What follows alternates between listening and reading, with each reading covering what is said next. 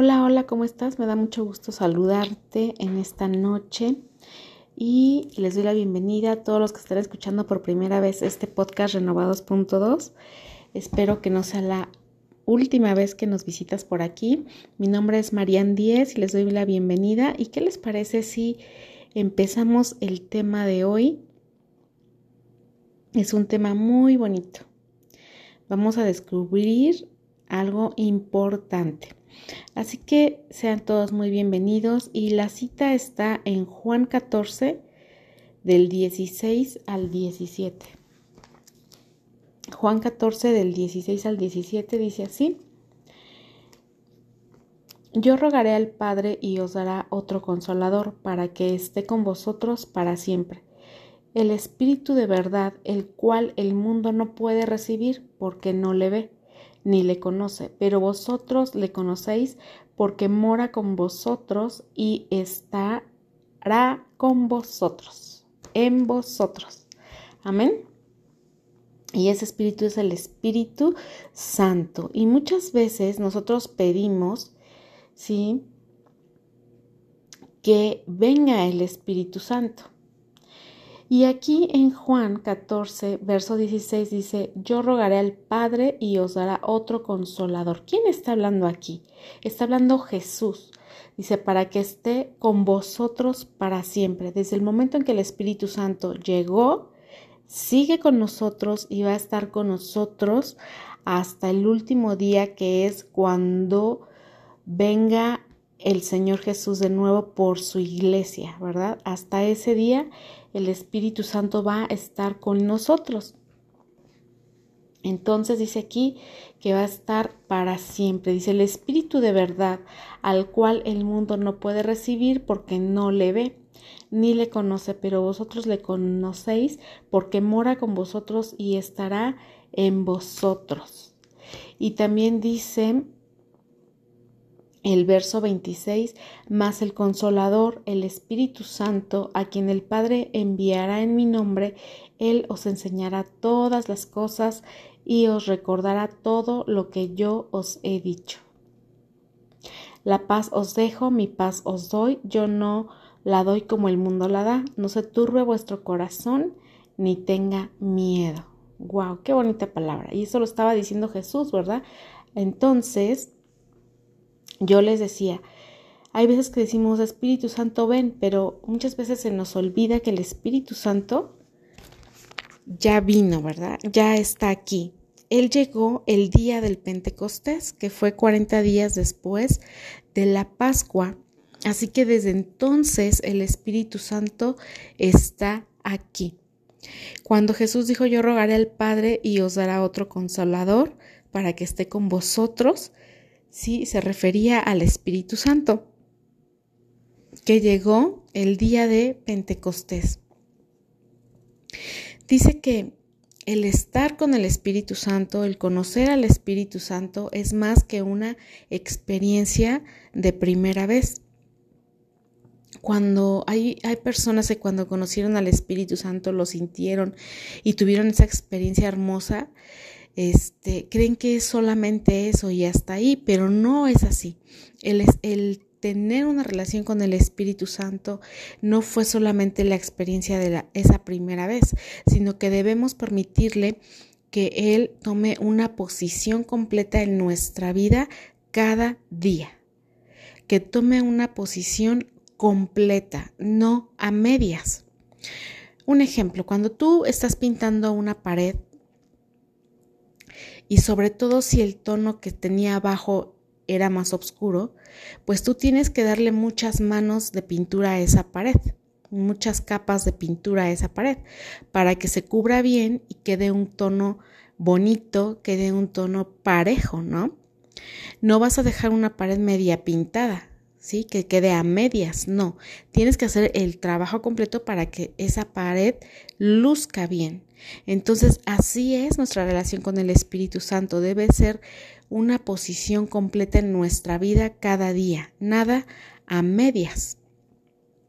Por ejemplo, si a ti te gusta, eh, se te antoja eh, una porción de bistec asado y te gusta bien cocido, no lo vas a comer a medias, medio cocido, media cocción, no, lo vas a cocinar a que esté bien este cocido. Ajá. Entonces es lo mismo, no podemos tener una relación a medias con Dios, con Jesús o con el Espíritu Santo. ¿sí? Necesitamos tener una vida radical, que verdaderamente estés dispuesto a que Dios, a que el Espíritu Santo, a que Jesús hagan esos cambios necesarios en nuestra vida, a que completamente dependamos de Dios en todo cada día. Debemos de permitirle al Espíritu Santo una posición completa en nuestra vida. Cuando Jesús estuvo aquí en la tierra y andaba con sus discípulos enseñando, muchos le decían maestro. Sí, porque aprendían de él, porque les enseñaba las escrituras, les enseñaba todo acerca del Padre, todo acerca de la vida eterna, las buenas nuevas, el cielo, el Padre, habló del Consolador, el Espíritu Santo, fueron muchas enseñanzas que el Maestro les dio. Entonces el Espíritu Santo hoy en día hace esa misma labor. Él es el maestro y nosotros somos los estudiantes. No nos podemos comportar como un estudiante que se cree saberlo todo o esa gente que dice que no necesita de maestros porque lo sabe todo, porque cree saberlo todo. No, nuestra relación con el Espíritu Santo debe de ser de estudiante a maestro, porque Él es el que nos va a seguir enseñando. Así que uno recibe al Espíritu Santo por fe y debemos de estar dispuestos a aprender de Él. Y Él hará lo que Jesús hacía en el tiempo que Jesús estuvo aquí, ¿qué hizo Jesús? Vemos que Jesús enseñaba, ¿sí? Enseñaba la palabra, eh, usaba ejemplos, usaba historias. Eh, Jesús enseñaba a la gente acerca del reino, ¿sí? Jesús también protegía a la gente. Jesús guiaba a la gente y también consolaba a la gente y introdujo la vida eterna. Y es lo mismo que el Espíritu Santo va a hacer en nuestras vidas, nos va a enseñar, nos va a guiar, nos va a proteger, nos va a consolar y nos va a seguir introduciendo cada vez más a la vida eterna. Cuando nosotros tenemos una buena relación con el Espíritu Santo, eso se va a notar en nuestras vidas, porque Él va a hablar a nuestra vida y entonces en nosotros va a haber un cambio radical. Vamos también a hablar y actuar de una manera diferente, ¿sí? Que se va a reflejar en nuestros actos. Él nos cambia constantemente, ¿sí? Y va a haber evidencia de eso y la gente lo va a notar. Va a ser algo claro, ¿sí? Vamos a ser cada vez más semejantes a la imagen de Jesús, porque el Espíritu Santo es el que nos va a ayudar a hacer esa transformación. Él es el que va a hacer esa transformación en nuestra vida. Así que, claro que la gente lo nota, porque no sé si te ha sucedido que sabes que una persona conoció a Dios y ahora es completamente diferente. Dice la Biblia que las cosas viejas pasaron y aquí todas son hechas nuevas. Entonces esa persona empieza a cambiar, empieza a hablar diferente, a comportarse diferente, a pensar diferente, pero es una persona que verdaderamente le entregó su vida a Dios en realidad y que no solamente está jugando. Es una persona que verdaderamente necesitaba a Dios y ha permitido que el Espíritu Santo esté haciendo esa obra transformadora y renovadora en su vida. Así que es algo que se va a notar.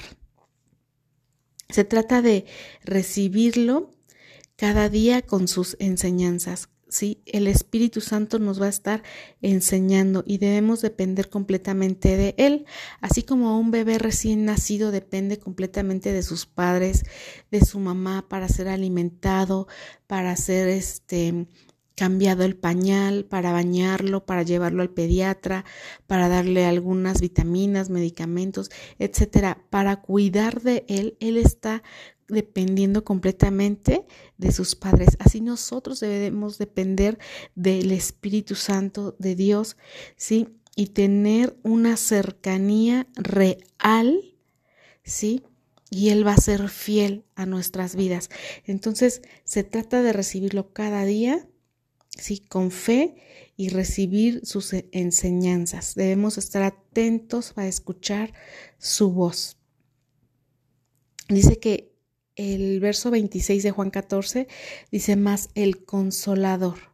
¿Por qué? Porque el Espíritu Santo nos consuela a través de su palabra para mantenernos firmes contra las acechanzas del enemigo. Satanás dice la Biblia que está como un león rugiente buscando a quien devorar. Él no pierde el tiempo. Él está viendo cómo atacar, Él está viendo cómo distraerte, Él está viendo cómo sacarte del camino de Dios. Pero si nosotros nos tomamos fuertemente de la palabra de Dios y confiamos y caminamos y oramos y hablamos con Dios, el Espíritu Santo y nuestro Señor Jesús, entonces el Espíritu Santo nos va a afirmar cada día y seremos fieles a Dios, fieles a lo que hemos aprendido, fieles a lo que dice su palabra, ¿sí? El Espíritu Santo es el que nos ayuda. Así que, ¿estás listo para depender del Espíritu Santo? Fíjate que es algo tan tan valioso conocer a Dios, tenerlo en nuestras vidas, porque el tener a Dios en nuestra vida, al Espíritu Santo, el aceptar a Jesús como nuestro Salvador, es sinónimo o es igual a victoria, es igual a gozo, es igual a alegría, es igual a paz, es igual a vida. No te estoy diciendo que quizá no vaya a haber problemas, que quizá no va a haber dificultades, ¿por qué no? No estamos exentos, ¿verdad?, de que sucedan cosas, cosas, este, difíciles, cosas eh, duras, eh, problemas, no, no estamos exentos, pero si estamos con Dios, entonces todo es posible, si estamos con Dios, hay victoria, amén. Entonces, Vamos al libro de Hechos 4:31. Ahí en ese libro, en el Nuevo Testamento, nos habla de algo que sucedió. Hechos 4:31. Lo estoy buscando por aquí. Dice así.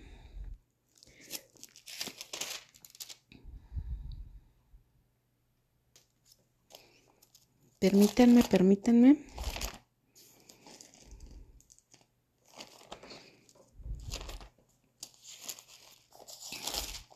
Hechos 4, 31. Ahora sí, dice, cuando hubieron orado, el lugar en que estaban congregados tembló y todos fueron llenos del Espíritu Santo y hablaban con denuedo la palabra de Dios. ¿Qué estaban haciendo cuando esto sucedió? Dice que estaban orando, estaban congregados orando, dice que todo tembló y todos fueron llenos del Espíritu Santo y hablaban con denuedo la palabra de Dios.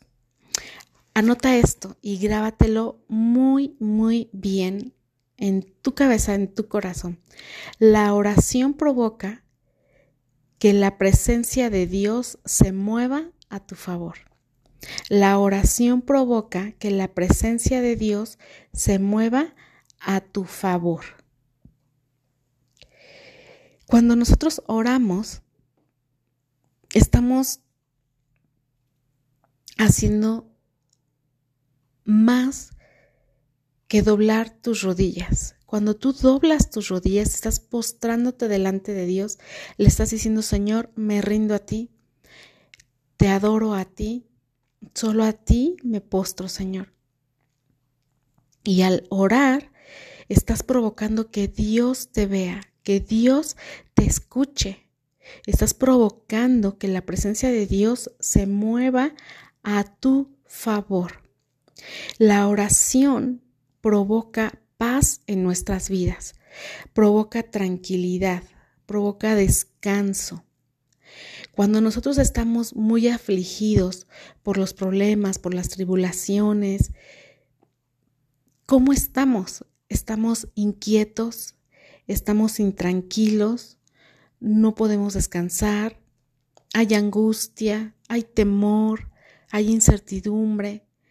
Pero cuando nosotros vamos a Dios de todo corazón y doblas tus rodillas y te postras delante de Él y empiezas a orar, empiezas a platicar con Dios con todo tu corazón, sacas todo lo que hay en ti, entonces cuando te levantas de ese lugar hay paz, hay tranquilidad y descansas. Dice la Biblia, venir a mí los que estén cansados, los que estén cargados y trabajados, que yo os haré descansar. Nosotros ya le entregamos a Dios esa carga, ya le entregaste a Dios esa aflicción y Él te la cambia por paz, tranquilidad y descansas, porque sabes que Él va a actuar, porque sabes que su presencia se va a mover a tu favor. Y el Espíritu Santo es el que nos guía a hablar con Jesús. Cuando nosotros estamos tan afligidos y cansados y llorando sin saber qué hacer, el enemigo nos quiere mantener ahí, te pone una venda que solamente te deja ver el problema y no te deja ver más allá. Pero el Espíritu Santo es el que te está diciendo, oye, habla con Dios, busca a Jesús, Ora a Dios, platica con Dios, ahí hay respuesta, ahí hay poder, ahí hay paz, ahí hay tranquilidad, ahí hay descanso, ahí hay provisión. En la presencia de Dios vas a encontrar si tú oras. Ora a Jesús, es el Espíritu Santo el que te está guiando a postrarte delante de Dios. Es el Espíritu Santo el que nos está guiando a hablar con Jesús. ¿Ya ves qué importante es la presencia del Espíritu Santo en nuestras vidas? Entonces, el Espíritu Santo también es el que nos llena, ¿sí? Como dice aquí que todos empezaron a hablar con denuedo. Quiere decir que la, la palabra fluía, el Espíritu Santo les daba la palabra, ellos hablaban, hablaban sin temor alguno. Entonces, el Espíritu Santo es el que nos da esa palabra para predicarle a los demás y hablar sin, sin perdón, con denuedo, perdón. Entonces, necesitamos al Espíritu Santo en nuestras vidas todos los días, todos los días, no solamente esa experiencia de la primera vez cuando lo conociste o lo pudiste sentir, no. Todos los días necesitamos esa experiencia, todos los días. Ajá. El Espíritu Santo, sí, nos va a llenar, nos va a hablar, nos va a guiar ¿sí? Y nos va a conducir por el camino correcto. Su poder nos va a acompañar y va a quitar todo temor. Fíjate que el temor paraliza. Yo conocí a una, a una chica que sufrió violencia familiar, violencia física familiar. Y y una vez le preguntaron, ¿por qué no te defendías? Porque cuando a ella la golpeaban, ella se quedaba quieta y no hacía nada. No, no hacía por defenderse.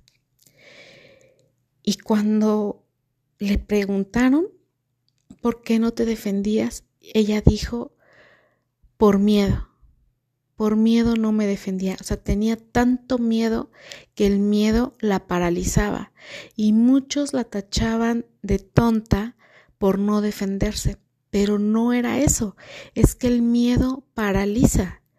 Fíjate que estaba viendo un video en, Facebook donde una familia salen de, día de campo, salen de, de paseo y en ese paseo encuentran una tirolesa y no estaba tan, tan alta. Y esta familia tiene cuatro hijas, es la mamá y el papá. Entonces primero empezaron a lanzarse en la tirolesa a las hijas. Tres de ellas se lanzan, pero la más pequeña ve cómo les costó trabajo lanzarse porque era la primera vez. y como que no querían y gritaban y decían que los nervios y se aventaban y no se aventaban y se arrepentían. Total que se aventaban las tres primeras, pero la más chiquita, que era como de ocho años, no pudo hacerlo. Y cuando le enfocan su carita con, con cuando estaban grabando el video, ella estaba completamente atemorizada y tenía los ojos completamente abiertos, estaba como paralizada. Y cuando le dicen, vas tú, ella empezó a llorar y dijo, no puedo, no puedo, no quiero, no quiero, me da miedo y no lo hizo. Entonces ella tuvo que regresar por las escaleras para que le quitaran el equipo que le habían puesto para lanzarse.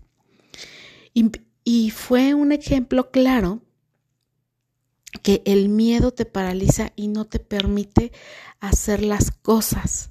Ajá. Era una experiencia muy bonita que se llevaron todos para los que les gustan las emociones extremas, pues además era una experiencia agradable, una experiencia bonita. Yo en lo personal no lo haría, a mí no me gustan las emociones fuertes, pero hay quienes sí les gustan. Entonces, esta pequeña no se aventó porque dijo, me da miedo. Entonces, el miedo nos paraliza y no nos deja avanzar. Quizá a lo mejor cuando esté más grande lo logre o quizá no lo, no lo haga porque no le gustan ese tipo de emociones, ¿verdad? Pero el miedo paraliza y es algo que el Espíritu Santo hace en nuestras vidas que nos acompaña y nos quita ese temor nos quita ese temor de enfrentar las cosas, de enfrentar a las personas. No te estoy diciendo que pelees con las personas, pero les voy a comentar una algo personal. Esta semana yo tenía que ir a un lugar, pero en ese lugar, o sea, no tenía otra opción, tenía que ir. Y en ese lugar hay personas muy problemáticas, muy muy problemáticas, dejémoslo así y muy agresivas en el sentido de, de la boca, de la lengua. Y yo no quería ir porque dije, no quiero regresar mal, no quiero este, que me lastimen, no quiero oír lo que siempre dicen. Em, no tenía ganas de ir porque son muy problemáticas estas personas. Entonces yo decía, ay Dios mío, ayúdame, yo no quiero ir, pero ayúdame. Y se me vino a la mente David y Goliat.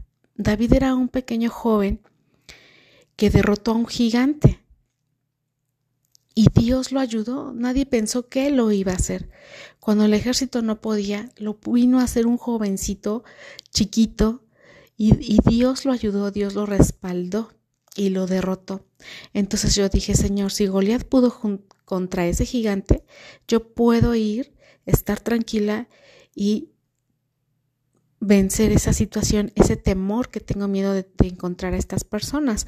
Entonces, pues yo le dije, Señor, ayúdame. Fui y gracias a Dios todo estuvo tranquilo. Em, regresé tranquila pero Dios me ayudó y quitó ese temor de mi vida. Entonces el Espíritu Santo es el que nos ayuda, el que nos acompaña, el que está con nosotros todo el día, todo el día. Así que es muy importante que tengamos esa experiencia de vivir cada día con el Espíritu Santo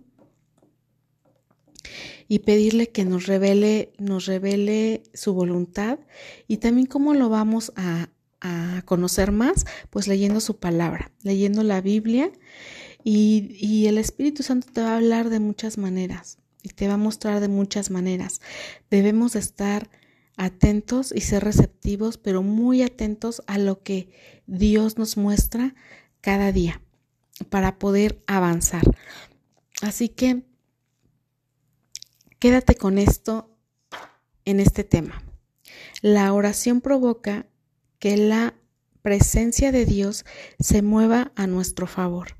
Hay veces que queremos orar, ¿verdad? Sobre todo en las noches, queremos orar y nos vence el sueño. Empezamos orando y no terminamos la oración porque nos quedamos dormidos. O sea, lo, reconozco, me ha sucedido. Hay veces que termino tan cansada, tan agotada, que, la, que me quedo dormida y no termino de orar. Y, a veces despierto en la madrugada y me acuerdo, ay, estaba orando. Y ya en la madrugada termino de orar. O, por la mañana igual empiezo a orar y digo, ay, anoche me quedé dormida y empiezo a orar en la mañana. Entonces, no, no nos damos cuenta qué herramienta tan poderosa es la oración.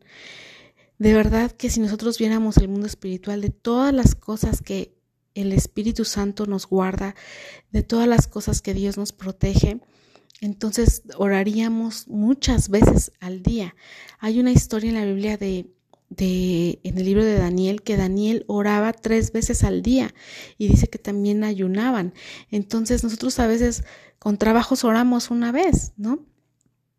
Vamos a esforzarnos a a que esta herramienta de la oración sí sea un arma poderosa en nuestras vidas, porque cuando tú empiezas a orar, el enemigo empieza a preocuparse, empieza a temblar porque estamos orando, porque cuando nosotros oramos estamos provocando que la presencia de Dios se mueva a nuestro favor.